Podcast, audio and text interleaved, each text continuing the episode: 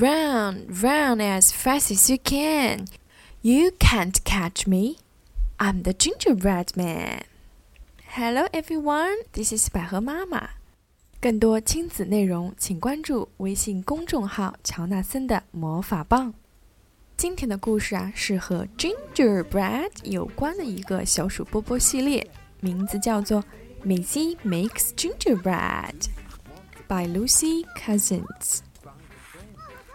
Maisie is in her kitchen today. She's going to make gingerbread. Maisie needs flour, sugar, butter, eggs, and ginger. Maisie mixes everything together. She rolls out the mixture and cuts different shapes. Maisie puts the gingerbread into the oven. Maisie licks the bowl while the gingerbread is cooking. Then she washes up. Ding dong. That's the doorbell. Who can it be? Oh, it's Charlie and Tallulah.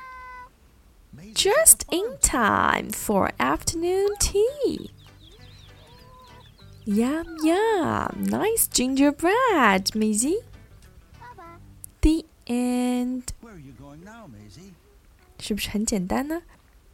这是我们家宝贝最早做英文启蒙的故事，非常适合小宝贝们做英文启蒙阅读。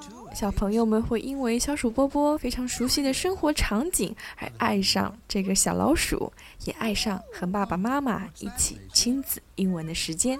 祝福每个小朋友，祝你们好梦，Have a nice dream。下次空中再会啦，拜。